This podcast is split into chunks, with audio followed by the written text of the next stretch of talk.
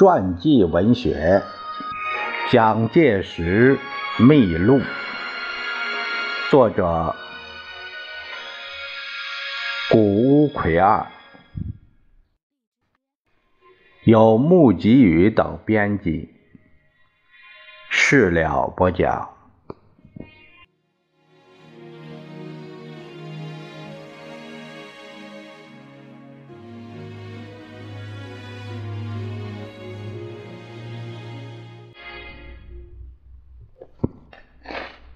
第三章，第二次革命浪潮，第二节，第二次革命爆发。蒋介石和同志们共同创刊的《军生》杂志，它是月刊，其发行机构取名为军生社，社址设于日本东京府下代代。木山谷一四三番地，并在中国国内的上海棋盘街、北京琉璃厂、汉口花楼底等地设有发行机构，以及委托各省都督府军务司出售。在上海《民力报》所刊载的出版广告中说明。本杂志之题材仿效日本协行社记事之列，而略加变通，为此破坏出弊，建设遗史之计。凡说论、学术、调查、特别记事、特别记录为最要，故本杂志权重以上五部。在《军生》杂志上，蒋介石每遇适当机会，便撰述军事评论文字发表，其题材多属有关当时中国和世界局势问题，特别是对于俄英两国在外蒙及西藏方面不动声色进行着掠夺中国领土的阴谋活动，敲响警钟。征盟作战邹毅这篇文章，虚衡俄国煽动外蒙独立情势，引据历史详细，论列日俄、中俄战争状态，同时希望对于平定外蒙的筹策能有所必补。在奋笔为文的当时，脑海里憧憬着跃马横戈。挥师蒙古高原的壮图，巴尔干战局影响于中国与列强之外交。这一文已在当时有“世界火药库”之称。情势日益紧张的巴尔干半岛为主题，论及英、德、法、意、奥等列强与巴尔干之关系，并深论我国。所应采取的外交手段。此外，有设想以军管区制度为军政统一的基础，引据美国军管区制度为例证，而作周详横论的军政统一问题。又有因北京兵变、赵端乃至各地陆续兵变现象而撰述的。革命战后军政与经营等等文章。一九一二年冬季，在日本的生活告一段落，回归故乡奉化县。一年，一九一三年六月，终于决心启程复德，为此特地前往上海，进谒孙文告别。此时，袁世凯已将宋教仁暗杀，并违法签订了善后借款合同。孙文虚衡时局，劝说蒋介石再做考虑，打消复德留学的原意。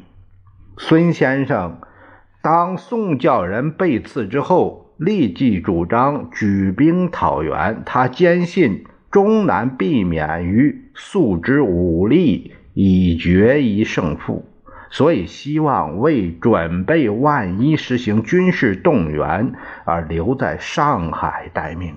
于是蒋介石乃遵循孙先生的劝告，停止出国。果然，就在七月间发生了二次革命。一九一三年七月，在上海。蒋介石自辛亥革命光复杭州之役时，平生初度上阵以来，不到两年，再度荷枪实弹站上前线，面对的敌人是袁世凯，暗杀革命元勋宋教仁，漠视民意，非法借款两千五百万镑，更继之以镇压革命党。这样的袁世凯一再倒行逆施，使革命同志到了忍无可忍的境地。继七月十二日李喜军在江西湖口发难讨伐袁世凯之后，十五日黄兴在南京举兵，第二次革命拉开了序幕。在上海方面，陈其美也继黄兴。举兵的翌日，十六日奋起响应。自辛亥革命之后，被推举为护军都督的陈其美颇负众望，乃被推为上海讨袁军总司令。于七月十八日发表独立宣言，通电全国，呼吁打倒袁世凯。电文是这样。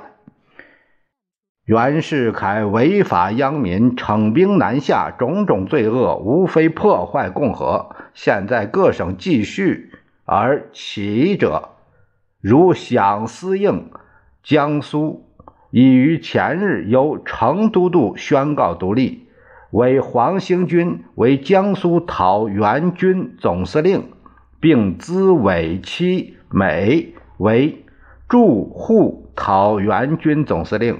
上海为东南重镇，关系匪清。业于十八日完全宣布独立，驻沪各军队皆深明大义，地方秩序已照常安谧，足慰襟怀。深望各省爱国同胞克日兴师，诛除国贼，必得大局早定，真谛共和。无人叛倒。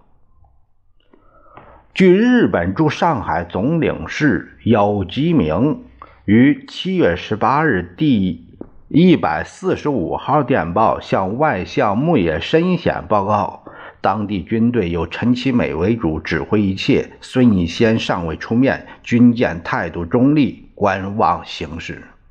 陈其美于发出讨袁通电的同时，在南市设立了上海讨袁军总司令部。这是为了恢复中华民国建国理念的战争。在这次战役中，自始就和张群同参陈其美荣木，暂相策划。在举兵之先，陈其美征求同志们对于作战计划的意见。张群提议先夺取海军，控制上海附近的水路，然后向陆上进攻。但是蒋介石的意见与张群不同。蒋介石建议，首先应该攻夺上海制造局，就是江南制造局，因为这个制造局是中国有数的兵工厂。能否将该局拿下？是上海战争成败关键之所系。陈其美赞成这个意见，于是上海讨袁军乃以进攻上海制造局为第一目标。作战部署分头并进。